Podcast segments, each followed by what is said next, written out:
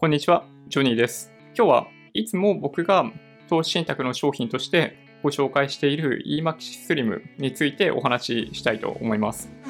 で eMaxis Slim の商品を紹介する理由はとっても簡単で、まあ、他のインデックスファンドと比べたときにコストが安いからですね。常にコストを業界最安値にするっていう方針を eMaxis Slim シリーズにおいては持ってくれていることから、まあ、最も信頼できる投資信託の一つだと、まあ、僕は思ってます。運営自体はあの三菱 UFJ が行っていて、運営母体だったりっていうのもしっかりしているし、そのある程度以上のあの純資産っていうのを投資信託の中でも持っていることから、まあ、おそらく今、インデックスファンドに投資をしているっていう方の中だと、eMaxis Slim のシリーズを利用している方が、まあ、一番多いんじゃないかなっていう気がします。代表的な低コストインデックスファンドの商品として日清があるわけですけど、彼ら、このシリーズはこっちの方が後発で、まあ、よりコストリーダーシップっていう戦略が取れているような気がします。このシリーズ全部で11個、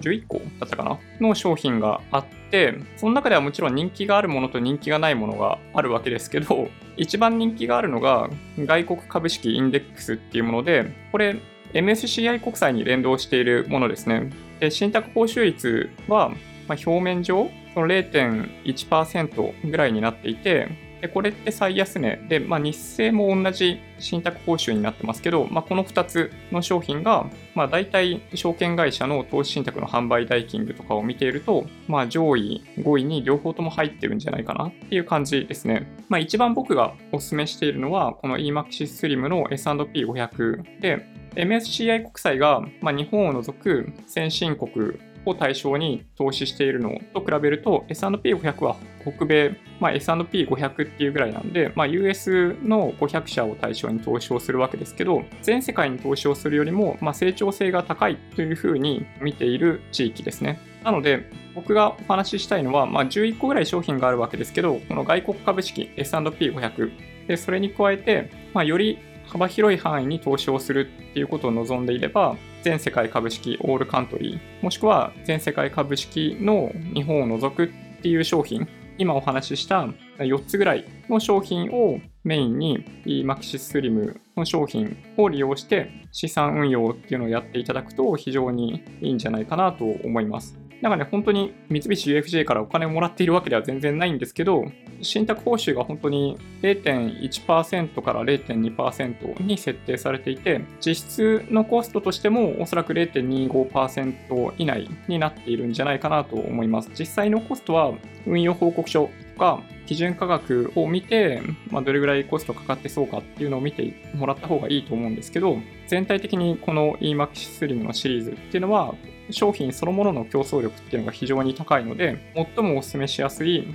インデックスファンドの一つかなと思います。このチャンネルでは主に毎日のマーケット振り返りだったり、まあ、資産運用に関わる動画っていうのを投稿させていただいてますけど、大体この商品、このシリーズの商品を題材にシミュレーションを行って、例えば海外 ETF と比べてみるとどうかとか、その国内の投資信託と比べて S&P500 とか MSCI 国債がどれだけそのパフォーマンスが良いかみたいなものをお話しさせていただいてます。なので、そうですね、あの、もしこのシリーズについて、まあ、ご存知でないっていう方がいらっしゃいらっしゃるようであれば、まあ、ぜひ一度、まあ、見ていただけるといいんじゃないかなという気がします。SBI 証券とか楽天証券であれば、この辺の商品選択可能になっているんで、そちらを通じて購入していただくのがいいような気がします。イデコとかを利用しても、この eMaxis Slim を利用、なんだ、購入することができるプランとかもあったりするんで、まあ、僕自身は SBI 証券のセレクトプランっていうものを利用して iDeCo をやってるんですけど、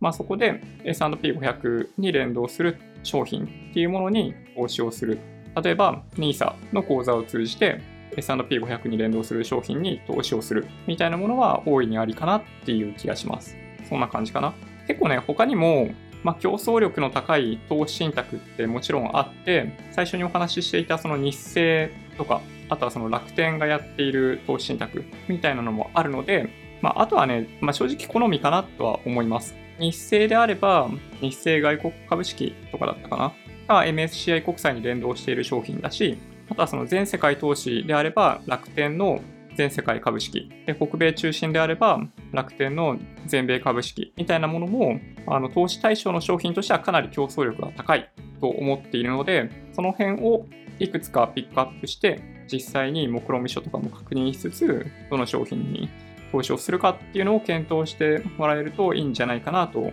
思います。まあ、途中でお話ししたっけなしてないっけな忘れちゃったけど、個人的にはこの EMAXIS Slim の S&P500 っていうものを投資対象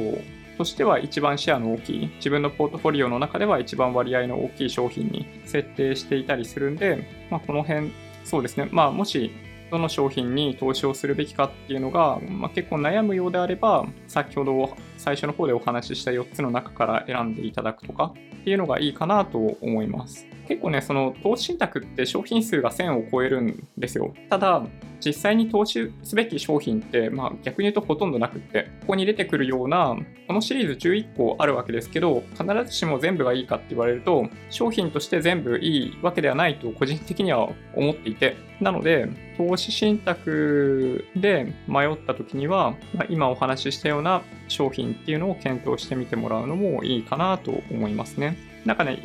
バランス型って僕あんまり進めてないんですよ。なので、EMAX スリムの中にも3地域均等型とか、8資産均等型とかってあったりするんですけど、そのリバランスみたいなところっていうのを、なんか向こう側にやられちゃうっていうのはあんまり僕好きじゃなかったりするんで、こういう商品っていうのは優秀なファンドだと思うんですけど、個人的にはあんまりお勧めしないですね。はい。そんな感じかな。このチャンネルでは毎日のようにマーケットの振り返りとか、まあ、資産運用に関する Tips とか紹介っていうのをどんどんやってったりする、やっていたりするので、まあ、もしそういうコンテンツに興味があるようであれば、まあ、ぜひチャンネル登録していただけると嬉しいなと思ってます。まあ、Twitter、Instagram のアカウントもあるんで、もしよろしければフォローお願いします。音声だけで大丈夫っていう方は、ポッドキャストもあるんで、まあ、そちらをサブスクライブお願いします。もし今日の動画が良かったっていう方は、高評価ボタンをお願いします。合わせてチャンネル登録していただけると嬉しいです。それでは、ご視聴ありがとうございました。バイバイ。